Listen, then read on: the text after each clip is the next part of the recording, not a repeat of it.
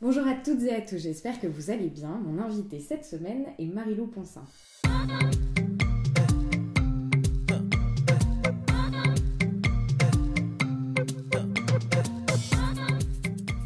Présente est un podcast dans lequel je souhaite mettre à jour ce qui vient en amont puis en aval de l'art contemporain. Mes questions portent donc rarement sur les œuvres en elles-mêmes, mais davantage sur toutes les réflexions et les doutes qui gravitent autour de celles-ci. Car ici, je m'intéresse d'abord à la manière dont la vie de mon invité impacte son travail, puis à l'inverse, à la façon dont son travail vient impacter sa vie. Dans Présente, j'essaye de mener des conversations comme j'ai l'habitude de le faire en tant que critique d'art dans les ateliers d'artistes ou à la terrasse des cafés, sauf qu'ici nous sommes enregistrés vous avez la possibilité de tout. Une fois n'est pas coutume, j'ai découvert le travail de Marie-Lou Poncin en échangeant avec Flora Feta lors d'un texte qu'elle écrivait sur son travail pour Jeune Critique d'Art. Puis j'ai découvert ses œuvres en vrai cette fois-ci lors de la super exposition Future of Love pensée par euh, Anna Labouze et Kémy Seni au magasin Généraux lors de l'été 2019. Enfin, j'ai eu la joie de revoir son travail à la galerie Laurent Gaudin dans le 13e arrondissement de Paris où elle exposait en novembre 2019. Je suis donc ravie qu'elle ait accepté euh, d'échanger avec moi aujourd'hui. Merci Marilou de m'accueillir dans ton, dans ton chez toi pour cette interview. Ben merci, je suis très contente de voir euh, un autre être humain devant moi aujourd'hui. ton travail euh, est traversé par une esthétique du vulgaire, du kitsch érotique il met en scène une sexualité frontale et décomplexée. Qu'est-ce que tu cherches à défendre dans cette représentation de la sexualité qui joue sur la provocation et les tabous liés à la sexualité féminine qui est surreprésentée mais toujours de manière passive et euh, très normée surtout?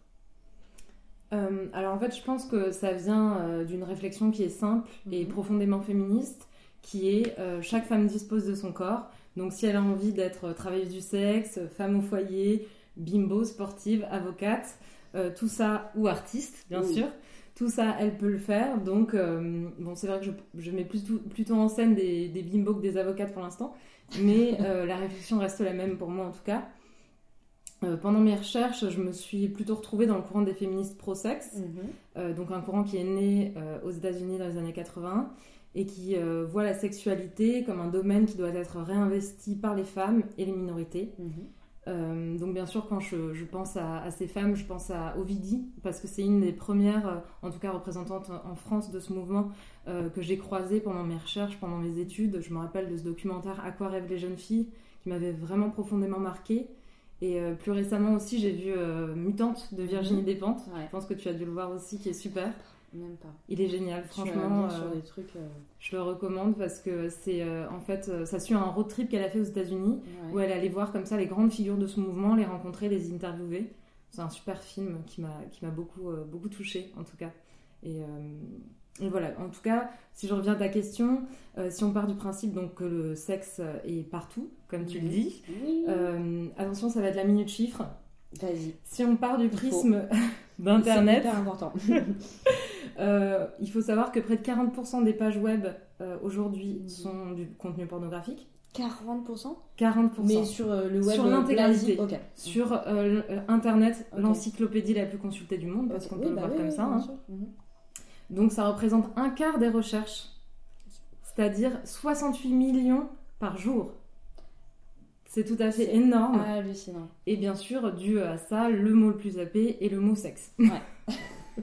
Ce qui semble logique. Bah euh, donc après, bon, j'enfonce des, des portes ouvertes en disant que le sexe est aussi beaucoup utilisé dans le monde de la publicité, mhm. dans le marketing, partout, et euh, aussi dans nos rapports sociaux de tous les jours, mm, mm, mm. les rapports de pouvoir au travail, euh, dans la rue. voilà, donc pour moi, c'est un sujet primordial à comprendre, à investir et à s'approprier. Ce podcast commence trop bien Je suis trop contente, j'ai la banane de fou, je suis trop contente. Ouais, mais c'est un plaisir, je vois ton visage illuminé ah, en face de moi. Vraiment, ça commence. Alors, le féminisme, je sais pas, je dis oui, c'est parti. je me demandais justement euh, comment tes œuvres elles pouvaient être perçues. Euh, j'imagine que euh, on a pu te... Je sais pas, peut-être que c'est moi qui fantasme, mais peut-être qu'on a pu te, te reprocher d'être euh, superficielle, d'objectifier la femme, d'être vulgaire, de même de faire de la pornographie, etc. Euh, aussi, il y a beaucoup de personnes qui ne comprennent pas qu'on puisse parler de cul en étant féministe, tout simplement. beaucoup de personnes imaginent qu'être féministe, c'est se battre pour être respecté. Or, revendiquer une certaine sexualité, euh, ce ne serait pas respectable. Qu'est-ce que tu réponds à ces remarques potentielles, on va dire? Euh, alors curieusement, j'ai peut-être étonnée, mais ça m'est pas souvent arrivé Mhm. en fait. Euh, parce que pour trois aspects de mon travail, je pense que déjà euh, le premier c'est l'humour. Ouais, Euh, tu vois, il y a toujours un décalage dans, dans mon travail, Mhm, une mhm, distance. Mes personnages en fait ils surjouent les codes de la féminité contemporaine tels qu'on on nous les matraque toute la journée. Tu vois, elles sont euh, sexy, mielleuses, un poil écervelé. elles sont ce qu'on pourrait dire entre guillemets ultra féminines. Ouais. Et en fait, je pense que euh, c'est ma manière euh, de provoquer qui vient de là, tu vois, de, de l'intérieur des archétypes en fait. Mhm. En exagérant euh, ce qui les caractérise, on les rend juste ce qu'il faut risible pour désactiver leur aspect immuable et les remettre en question. Et, et finalement, pour moi, c'est comme ça qu'on déconstruit les présupposés en, en manipulant les archétypes. Donc ça, je pense que c'est un point qui est très important. Ensuite, euh, euh, tu vois, mes personnages, ils sont, ils sont pas juste euh, drôles, elles sont pas Ouais. passives parce qu'à un moment donné, il y a un espèce de retournement. Euh, tu vois, par exemple, il y a l'une des camgirls à un moment, qui, à un moment donné qui dit euh, Moi, quand j'étais petite, je voulais être stripteaseuse parce que pour moi, c'est elles qui ont le pouvoir. Ouais. Et en fait, ça, c'était une de mes réflexions à la base. euh, où euh, quand j'étais enfant, je pensais vraiment, enfin, je rêvais vraiment d'être stripteaseuse pour la petite histoire. Mhm. Euh, parce que tu vois, je voyais la femme comme elle est, elle est sur un piédestal, Ouais. C'est elle qui mène la danse, euh, qui, euh, qui envoûte en montrant ce qu'elle veut de son corps et qui récupère l'argent à la fin. En plus. Donc voilà, tout est une question mal. de point de vue finalement, euh, tu vois. Et je pense aussi qu'il y a une chose qui est importante, c'est l'esthétique.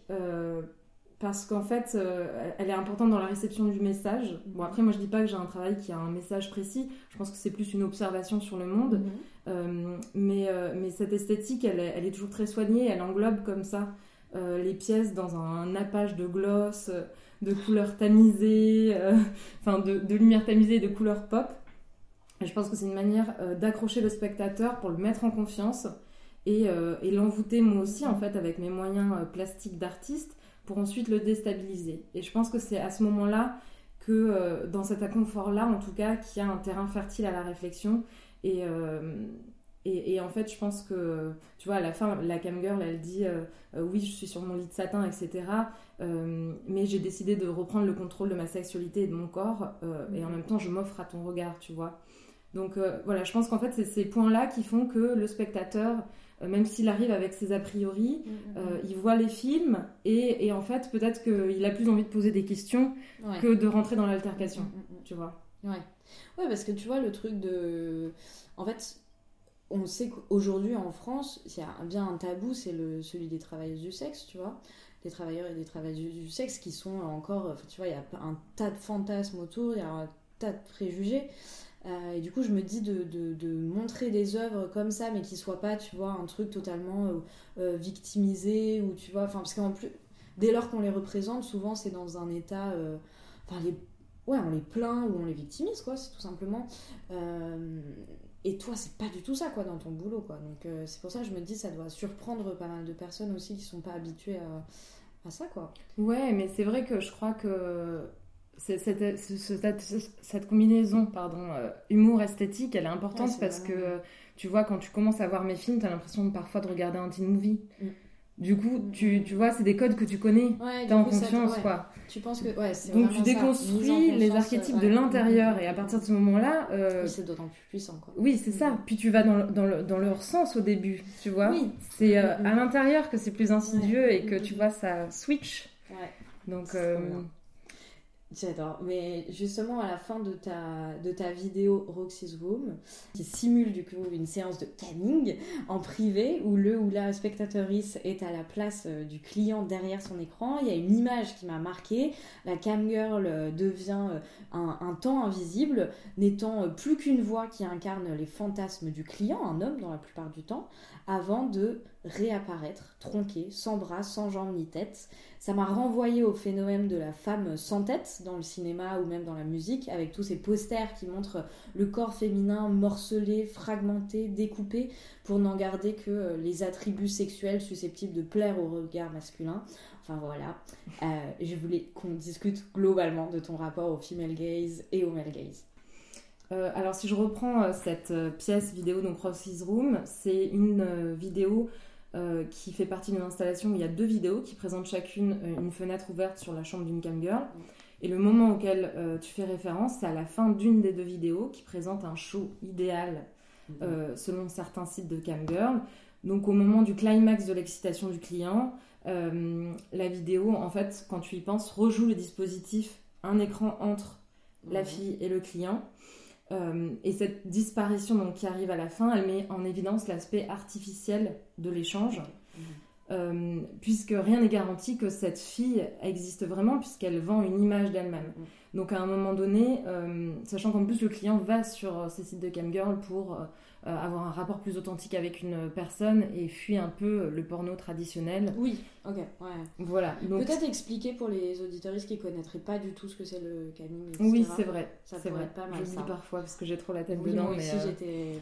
Donc le camming, c'est une pratique euh, de, en ligne où des gens, donc toutes sortes de personnes, il n'y a pas que des femmes. Moi j'ai représenté des femmes, mais il y a des hommes, il y a des, des, couples, il y a des groupes. c'est tout aussi pluriel que la sexualité peut l'être. Et donc, c'est des gens qui mettent en scène leur image, souvent en faisant des choses à caractère sexuel, mhm. euh, et en monnayant ces images euh, sur des plateformes diverses qui ont des fonctionnements divers. Voilà, ça c'est le camming. Ça me semble pas mal. Je trouve ça assez clair. Euh, donc à ce moment-là de la disparition, l'objet du désir donc disparaît aux yeux du client, qui se retrouve face à une chambre vide, qui résonne, euh, et le corps réapparaît tronqué, donc littéralement tronqué. Donc c'est une femme tronc euh, qui continue de se dandiner.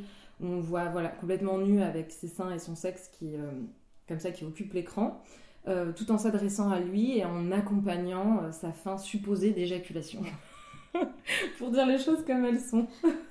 Donc voilà, dans, dans ces deux vidéos-là, donc elle fait partie, elle est en miroir avec une autre vidéo qui, elle, et parle davantage de euh, du camming comme euh, un outil d'émancipation pour la femme qui reprend le contrôle de sa sexualité. Donc il y avait vraiment cette idée paradoxale de, euh, deux axes bien différents, voire même contradictoires, qui se font quasiment face, mais voilà, qui, qui, donnent une idée de ce que peut être la diversité du camming dans, dans tout ce qu'elle peut soulever comme question et enjeu sur le corps des gens qui se mettent en scène, en fait. Donc voilà, mais il y a un point qui est important quand même, c'est la notion de documentaire. On, me pose souvent la question, et moi je, vraiment je fais de la fiction. Euh, ça c'est important. oui, oui, ça moi ça me. J'étais pas tombée là-dedans pour le coup. Bah, c'est juste que souvent quand on, parle comme ça de pratiques qui sont quand même euh, assez euh, tendues, enfin cachées aussi, tabous, etc., souvent on les rencontre via le documentaire en fait. Oui, de toute manière, ouais. Les personnes du coup estime que c'est euh, qu'il y a un aspect documentaire, que tu t'es appuyé sur, sur un, un récit. Euh, pas forcément en fait. Euh. C'est pas forcément ça, mais plutôt on me demande où est la place du documentaire dans mon travail. Tu vois, c'est plus. En fait, j'ai plus souvent ce genre de questions là que des questions qui vont à l'inverse du féminisme qui est ouvert et qui veut libérer la sexualité des, des femmes et des autres. Étrangement, parce qu'en fait.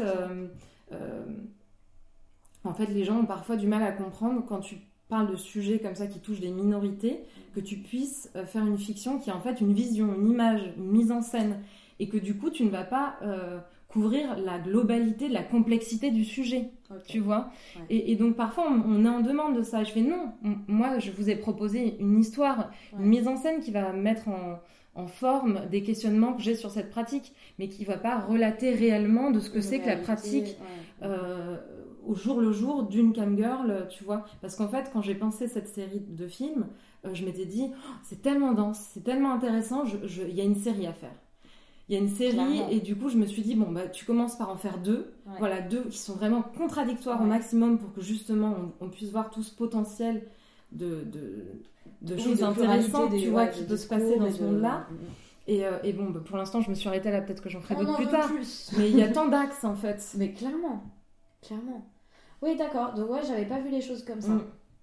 Et euh, mais du coup, c'est intéressant parce que ce qui aussi, ce pourquoi le documentaire est intéressant dans ce genre de, de cas, de quand on, dès lors qu'on parle des minorités, d'une ou de plusieurs minorités, euh, en fait, ce qu'on attend, c'est aussi qu'il y ait euh, leur voix en fait, qui mm. soit entendue pour une fois et qu'on, voilà et du coup, est-ce que toi, tu as eu un travail? Comment tu as fait Parce que même si on parle de pas de documentaire, il y a peut-être une. Enfin, il y a un travail, j'imagine, de recherche en amont. Bien sûr. Et du coup, quels étaient, sur quoi tu t'es appuyé? Bah, J'ai fait énormément de recherches en ligne. en fait, c'était une époque où je connaissais pas encore des associations qui existent, comme le Stras, etc., qui peuvent te mhm. mettre en, en, directement en, contact, avec des travailleurs du sexe. Mais euh, donc du coup, j'ai je, fait ça de chez moi, quoi, en mode virtuel, et j'ai passé énormément de temps sur les sites. J'ai posé des questions aux filles. Euh, j'ai regardé euh, des documentaires où des camgirls parlaient de leur, de leur pratique. Enfin, je me suis documentée, mm, mm, documentée de cette manière-là. Ouais, donc c'est vraiment. Ouais, bah, c'est trop, trop intéressant. Parce que du coup, ouais, t'as vraiment pas fait une démarche définitivement de documentaire où tu vas rencontrer pendant trois heures euh, euh, un travailleur ou une travailleuse du sexe pour l'interroger. Euh. t'as vraiment. c'est une distance qui est importante. Bah oui. Mais clairement, et c'est là où. Enfin, ouais. C'est une digestion, en fait, si tu veux. D'ailleurs, je crois que le, le, le monologue de, de, de l'une des deux camgirls, donc Camgirl Next Door, petite référence à Girl Next Door, je l'ai écrit en une nuit en fait. Donc l'intégralité du film, je l'ai créé en nuit parce que pendant euh, huit mois avant, j'ai digéré, digéré, digéré tout ce que j'ai pu. À un moment donné, c'est ressorti, tu vois, en mélangeant des expériences qui étaient les miennes euh, d'enfants, de femmes au monde à ce moment-là, de, relations euh, aux choses que je vivais, de réflexion sur la sexualité, etc. Et je l'ai intégré dans un personnage. Et du coup, est-ce que tu n'as pas eu peur à un moment de confisquer une parole ou de de même toi-même euh, mettre tes propres fantasmes, tu vois, sur un métier, enfin sur une profession. En même temps, je veux dire, c'est ça la fiction, quoi. Quel, quel réalisateur euh, ne, ne, trans, ne transparaît pas dans son film, euh, en tout cas de fiction, je veux dire, mais même de documentaire, c'est une question qui est un peu éternelle. Quelle est la mm. place de, de celui qui fait le film? Est-ce qu'elle est légitime? C'est sûr, c'est une question à se poser. Après, si tu veux, moi, mes films ils ressemblent tellement à des bonbons que personne ne va prendre ça comme, euh, comme un, fait mm. réel. C'est comme un petit théâtre en fait. C'est L'interprétation, elle est claire et nette, donc au moins c'est pas équivoque. Ouais, Trop bien, c'est hyper intéressant. On a totalement dérivé, mais c'est hyper intéressant. Revenons à nos moutons. donc oui, forcément, quand euh, on parle de female gaze, euh, bon, moi je suis une femme, j'ai un regard sur les femmes, j'ai grandi avec une maman célibataire dans une famille de femmes. Oui. Donc voilà, tout s'explique. Je suis fascinée par le corps des femmes, par leur mise en scène qui est un peu constante et plurielle, disons. Et, euh, et j'aime bien penser à la notion de muse aujourd'hui parce que euh, voilà, j'ai envie un peu de m'éloigner de cette vision poussiéreuse de la muse comme euh, voilà un rapport de force euh, et de pouvoir entre un artiste et une femme euh, qui disparaît ensuite de l'histoire de l'art ou seulement pour être sur les jolies images. Donc j'ai envie de repenser à ça et de penser plus ça comme une collaboration. Et, et, par exemple, quand je pense à des duos comme John Waters et Divine, tu vois, je me dis que ça, ça peut exister. Qu'on mhm. peut avoir ce, rapport comme ça de fascination et d'échange dans une collaboration entre un artiste et un acteur. Et pour moi, c'est essentiel que d'être fascinée par l'actrice avec laquelle je travaille pour pouvoir la mettre en scène mmh. correctement, tu vois. Oui, mais clairement, ça ça. Pour moi, c'est essentiel. Et je me suis rendu compte que, euh, en fait, c'est quelque chose euh, dont je me suis rendu compte il y a peu de temps, euh, qu'il y avait des références à l'art classique dans mon travail, chose à laquelle je n'aurais pas pensé. Et, je me suis dit que c'était peut-être une volonté inconsciente de revoir l'histoire dominée par les hommes et de réacter des grandes œuvres avec des figures contemporaines dévalorisées. Et euh, bah, par exemple, quand on pense à cette femme tronc à la fin du film des Camgirls, évidemment la Vénus de Milo. Clairement. Clairement. Clairement. Euh, et plus récemment, j'ai fait une sculpture euh, de, de dégonflées, donc de poupées gonflables dégonflées en céramique. Donc comme ça, on a un visage un peu béat dans un drapé de plastique, mais qui sera de, de la céramique. Et évidemment, l'extase de Sainte Thérèse J'ai trop hâte de voir Mais revenu en pleine face, ouais, moi aussi elle va cuire bientôt là. Trop bien. J'ai trop hâte et je pense que je vais peut-être aussi en faire une série euh, All Same but Different. J'aime bien cette idée. Ah mais oui c'est vrai, j'avais pas vu ça. Mais c'est hyper intéressant ouais. Ouais j'ai plein de, de cerveau. Enfin, je, mime euh, pour les auditeurs, mais j'ai l'impression que mon cerveau éclate à chaque réponse. Oh, mais c'est vrai, j'avais pas vu ça. Bah oui, carrément. Ouais. Bah ouais, et en bah fait, tu vois, j'aime bien dire que, euh, que peut-être c'est euh, c'est une réinterprétation de la mmh, muse 2.0 mmh, mmh. aujourd'hui, en fait. Bah grave, carrément. Et il y, a aussi un grand nombre de tes œuvres qui est ancré du coup euh, dans les problématiques de l'érotisme à l'ère de la technologie, de la dématérialisation, de la euh, société de consommation finalement. Euh, tu t'intéresses aux sex toys et plus récemment aux love dolls, tous ces objets de consommation qui participent à la sexualité dans la sphère privée. Ton travail autour du coming et des travailleurs et travailleuses du sexe qui bossent uniquement en ligne questionne les nouvelles modalités de, sexualité qui apparaissent, c'est d'autant plus intéressant à l'ère des sites comme OnlyFans, euh, où le sex work sur Internet se démocratise et est de plus en plus accessible. Et avant, peut-être, du coup, euh, définir ce que c'est OnlyFans, parce que je suis pas sûre que tous les auditeurs... Euh, oui, alors OnlyFans et Mime mhm. sont des, des plateformes sur lesquelles tu peux euh, sous contrat d'un abonnement mensuel euh, qui a des prix différents, avoir accès à un ensemble de vidéos et de contenus créés par euh, des utilisateurs variés. À la base, le mec qui a créé ça, c'était pour avoir du contenu privilégié de, de stars, en fait.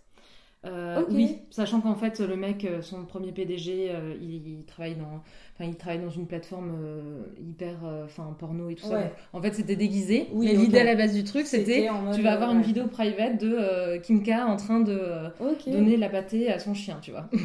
Ouais. Voilà. mais bon, évidemment, tout ça a muté. bon, après, ces deux plateformes-là, elles sont assez jeunes. Moi, je les connais pas beaucoup, mais ce que j'ai entendu dessus et qui me pose un peu problème aussi, c'est qu'il y a beaucoup de mineurs en fait. Ce qui n'était pas forcément le cas sur les plateformes de camgirl sur lesquelles moi je travaillais euh, quand j'ai fait ces deux films-là. Mhm. Et ça, euh, c'est un sujet bon, qui m'appartient pas vraiment, mais qui est vraiment problématique en tout cas. Euh, mm, mm, mm. Voilà, donc pour la petite aparté.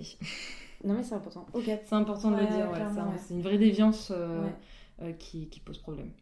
Oui, parce que du coup, en plus, comme c'est tout récent, il n'y a pas du tout encore de trucs qui ont été. Euh, non, puis il n'y a aucune volonté euh, de la part des mecs qui ont construit ces plateformes euh, de, vérifier l'âge des utilisateurs, en fait. Il n'y a, a rien qui, qui, est fait pour ça dans, le, dans leur système informatique. Donc c'est un vrai problème. Ok, je savais pas du tout. Voilà. pour en revenir à moi. Finalement Alors, oui, donc. Je mène toujours euh, donc ce travail de fond d'analyse euh, de, et de compréhension de l'imaginaire et de l'imagerie érotique. Euh, donc quand on la réduit à juste une image, pourquoi celle-ci fonctionne? En fait, ce qui m'intéresse beaucoup dans l'imagerie érotique, c'est qu'en fait, c'est des images qui provoquent une réaction physique chez celui qui les regarde. Mhm. Plutôt de l'excitation et du plaisir en général. Mais c'est une image comme ça qui a ce pouvoir-là et je trouve ça vraiment fascinant. Donc pourquoi celle-ci fonctionne et pas une autre Et pourquoi celle-ci est considérée comme de la pornographie tandis qu'une autre est une image d'art Tu vois, parfois l'écart est, en, fait mmh. assez mince. Mais aujourd'hui, je trouve que c'est particulièrement intéressant parce que ces codes de représentation, euh, ils entrent en collision avec les nouvelles technologies. Et pour moi, ils mutent, ils deviennent autre chose. Le virtuel amène euh, à accentuer ce qui moi m'intéresse, c'est-à-dire la relation à l'imaginaire et au fantasme. Mmh pendant longtemps, j'ai eu cette phrase comme ça qui me suivait, qui était les fantasmes sont des mondes virtuels à explorer. Euh, alors j'aimais bien l'idée que voilà, les technologies matérialisent euh, des mondes possibles à parcourir, euh, de nouvelles expériences qui s'offrent à nous dans l'exploration des désirs. C'est un peu comme ça que je le voyais. quand je dis nouvelles technologies, attention, c'est pas uniquement Internet, hein. c'est tout ce que peut faire la science de nos jours.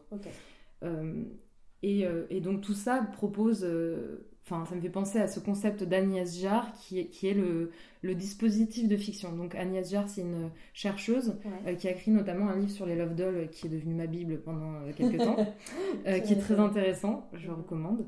Mais, et je le dirai plus, enfin je vais pas le dire à chaque fois, mais on mettra toutes les références en description et tu me diras, tu m'enverras si tu as des trucs, euh, enfin tu vois, tes petits euh, livres de chevet, on les veut.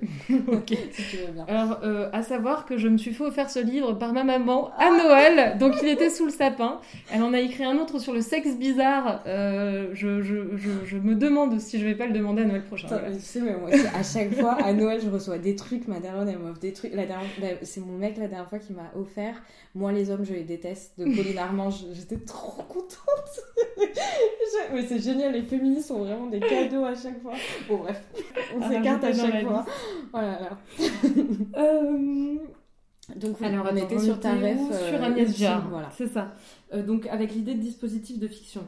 Donc, ces dispositifs de fiction, ils, favorisent et ils travaillent le fantasme comme mhm. matière première. Donc, par exemple, un avatar, va te permettre de devenir qui tu veux. C'est là qu'intervient la fiction. Un dispositif de fiction. une love doll va, te va permettre à l'usager de pouvoir mimer une vie de couple. Donc, encore une fois, une fiction. Une cam girl d'avoir une petite amie virtuelle. Et j'en passe et d'autres, de nouvelles plateformes où tu peux dîner en cam avec quelqu'un d'autre juste pour pas dîner seul. Ou euh, plus récemment avec le Covid, bah il y a des étudiants euh, qui font comme ça des, des euh, réunions cam où en fait ils se filment uniquement en train de réviser pour pas réviser seul. Ah ouais Ouais, en Corée ça existe. Ah, je savais pas du tout. Ah, et oui. ok. Oui, donc c'est ça, en fait, le Covid nous isole aussi beaucoup. on souffre tous du manque de l'autre. Comme je le disais, je suis très contente que tu sois en face de moi aujourd'hui. du contact de la peau. Attention Et euh, ces outils, en fait, ils, permettent de, nouvelles formes d'attachement et d'épanouissement émotionnel et sexuel. ça, c'est vrai que, ça m'intéresse beaucoup. Et, ça crée des nouvelles modalités de relation à l'autre, du coup, euh, des nouveaux rapports euh, à l'intimité dans lesquels la technologie prend de plus en plus de place, ça c'est sûr. Et euh, j'ai l'impression qu'avant c'était des vecteurs, maintenant euh, c'est des outils, voire même des acteurs dans notre sexualité. Et c'est le gros reproche aussi qu'on fait parce que tu vois, c'est aussi euh, tu vois, le paradoxe, il y a du bien et il y a du mal, toujours. Dans ton œuvre en réalité virtuelle Let Out de Inner Beach, on, on voit euh, danser des bimbos en tenue sexy euh, rose fuchsia sur du Britney Spears. Tu reprends des codes de représentation de femmes sexualisées, d'icônes pop. Euh, faites pour être désirables et désirées, on retourne à la fiction hein, quand même. Peux-tu, s'il te plaît, Marilou, nous parler de ton questionnement autour de ces modèles de pop culture et de la construction de l'avatar qu'on peut se faire en y étant exposé justement? C'est un peu en complément de la précédente question, mais je trouve ça hyper passionnant en fait. Eh ben écoute, euh, super. Moi aussi je trouve ça passionnant puisque j'ai basé euh, ma vie et mon travail là-dessus. donc, euh, ça va, on donc on s'entend sur ce point, c'est bien. oui, donc je vais peut-être replacer tout ça dans, dans le contexte qui est le mien. Donc j'ai grandi dans les années 2000. à la campagne, dans un endroit très très isolé du reste du monde, c'est-à-dire première station-service à 20 km, voilà, pour vous donner un peu l'idée. Voilà. Euh, donc j'ai passé mon enfance seule à jouer dans la montagne. Donc ça c'était le côté un peu enfant sauvage. Et euh, le reste c'était euh, donc je jouais dans ma chambre et j'avais pas une maison Barbie, j'avais un immeuble Barbie. J'avais construit un mur entier avec des familles, des couples, des machins et j'organisais des sessions où je remimais le jour, la nuit en accéléré selon ce qui allait se passer parce que des ah fois je sautais des jours parce que ça me saoulait. Donc je ah non, vas-y, il y a machin qui doit aller au supermarché, là ça me saoule, vas-y, on repasse au, lendemain. Donc je vais inventer un tas d'histoires, on retrouve un peu les dispositifs de, fiction d'Agnès Giard en fait. Donc ça, j'étais euh, voilà fan de rouge à lèvres, de talons, enfin ce qu'on appelle les une vraie petite fille, c'est un peu ridicule d'ailleurs comme expression. Euh, puis après, euh, à l'adolescence, donc j'étais toujours dans ce même endroit. la seule référence au monde extérieur que j'avais, c'était le câble avec les clips, les teen movies. Mhm. Voilà, toutes sortes de, de, contenus euh, très américains d'ailleurs, et euh, complètement euh, bizarres et puritains. enfin voilà. donc ces icônes, en fait, elles, nous marquent beaucoup, et la nouvelle génération a les siennes particulièrement sur les réseaux aujourd'hui, chose que j'avais pas moi, avec l'algorithme qui te renvoie sans cesse vers ce, que, ce qui te ressemble, enfin, tu es encore plus obsédé par ta propre image, etc. Sans cesse dans la comparaison. Et en même temps, euh, je reviens sur l'idée que si on a envie d'être une bimbo euh, d'Instagram, il n'y a aucun problème. Le tout, c'est, je pense, d'essayer de le faire un peu consciemment et pas simplement en mimant euh, ce qu'on y voit, et d'essayer de comprendre d'où viennent ces normes et de se les approprier. Pour moi, ça c'est vraiment important. Voilà, donc de jouer avec le fait qu'au premier abord, on va te résumer uniquement à ton physique et d'essayer de renverser le processus. Et c'est un peu ce que j'ai essayé de faire en fait avec la pièce Let Out de Inner Beach, puisque j'ai renversé le dispositif de Peep Show euh, donc pour vous décrire un peu ce qui s'y passe, le spectateur est entouré de six bimbos, donc mon avatar Marie Love. Ça c'est fou. donc c'est bien moi. donc ta perruque, euh, t'es en mini jupe, euh, ouais tenue sexy grosse fuchsia, c'est ça? Bah exactement. Écoute, ça m'a pris 4 heures de transformation, make-up, tissage de cheveux. Oh. Le, tournage a pris une journée, donc il faut savoir que j'ai passé 6 euh, heures sur, sur une tournette. Euh, à... C'était le jour de la journée de la femme, c'était le 8 mars, figure-toi. si c'était pas ironique, ça. sur cette tournette, à fumer des vogues euh, en boucle et moi je du chewing-gum et enfin c'était drôle, relativement épuisant mais bah drôle. oui, tu m'étonnes, ça doit être épuisant de ouf. Bah oui, parce qu'on a tourné 6 minutes à chaque fois, chaque personnage et il y en a 6 ah et, bah et c'est un plan séquence. Il n'y a pas de montage en fait. Donc euh, voilà. C'est un, un, gros boulot et euh, donc voilà, c'est un personnage Marie Love que j'ai construit en essayant de synthétiser un peu toutes les influences de femmes ultra féminines de la pop culture que j'ai pu croiser. Et c'est Marie Love j'aime bien les appeler comme ça, comme si c'était pas moi, se trémousse, minode et chantonne sur un remix de Britney, You Better Walk Beach. Euh, donc le spectateur tourne sur lui-même ironiquement sur une enseigne lumineuse de Peep Show qui reprend le titre de la pièce. Donc finalement c'est lui qui tourne autour, euh, enfin autour des, des, femmes qui lui tournent autour. Enfin voilà, toute une mise en scène. une belle mise en scène d'ailleurs de mon amour des paradoxes parce que là on est quand ah même bah, au summum de, du mélange.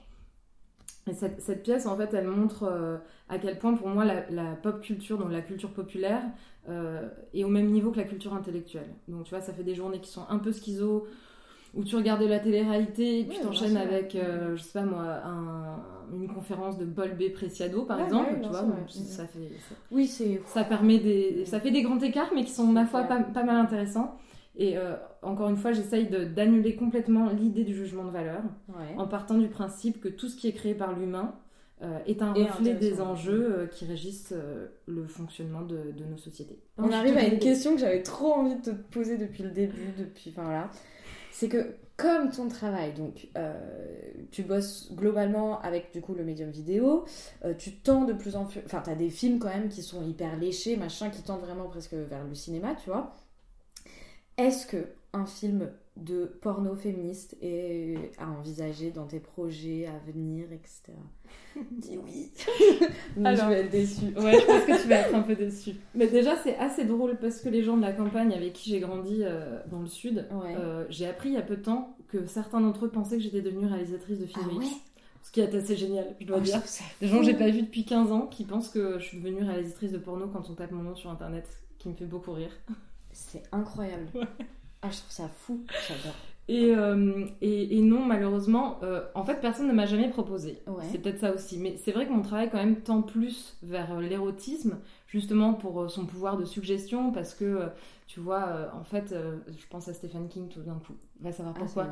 Parce que lui, dans le mécanisme de la peur, pensait que euh, si tu ne montres pas tout au spectateur, il va aller encore plus loin parce que son imaginaire va faire le reste du chemin et il va aller mm. là où toi tu n'irais jamais. Et c'est ça que j'aime bien aussi dans l'érotisme, tu vois, c'est ça, ce pouvoir de suggestion qui t'emmène vers un tas d'endroits qui ne mm. sont pas explicitement formulés. Ouais.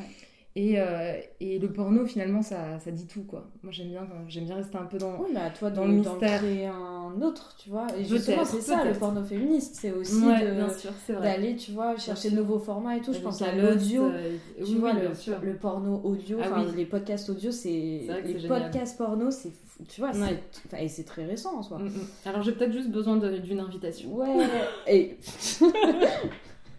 Vraiment là. Une invitation à participer. Je sais pas si quelqu'un passe par là, mais voilà. Euh, c'était hyper décousu, mais on arrive enfin à cette dernière question que je pose systématiquement en fin de, de présente. Est-ce que tu réussis à vivre de ton travail, Marie alors l'éternelle question euh, du temps ou de l'argent, hein. mm, mm, mm, voilà, tous les artistes se la posent. Euh, alors non, je ne vis pas de mon travail, très concrètement. Euh, pour tous ceux qui sont un peu, tous les artistes qui nous écoutent, qui peuvent être dans la même situation, je recommande un documentaire. Ah, Attention, que j'ai vu il y a très peu de temps, qui m'a complètement retourné la tête, qui s'appelle Living for Art, qui est d'une réalisatrice qui s'appelle Sokun Hang, qui est elle-même artiste et euh, franchement, ça m'a fait un bien fou de voir ce documentaire. Donc je vous le recommande à ah tous parce qu'il fallait enfin un film qui parle de ce que c'est que la vraie vie d'artiste et pas ce fantasme euh, qu'on a tendance à nous vendre euh, et dans le monde de, l'art et sur Instagram, etc. Donc voilà. Après, il y a d'autres questions aussi qui sont plus inhérentes à ma pratique, c'est-à-dire que je fais quand même pas mal de vidéos, que la vidéo c'est cher, que ça se vend mal. Mais bon, j'ai la chance d'avoir une pratique pluridisciplinaire et d'être représentée par une galerie, donc voilà, les choses avancent. Mais pour l'instant, euh, non, je ne vis pas mon travail. Ça viendra. Ça viendra tellement.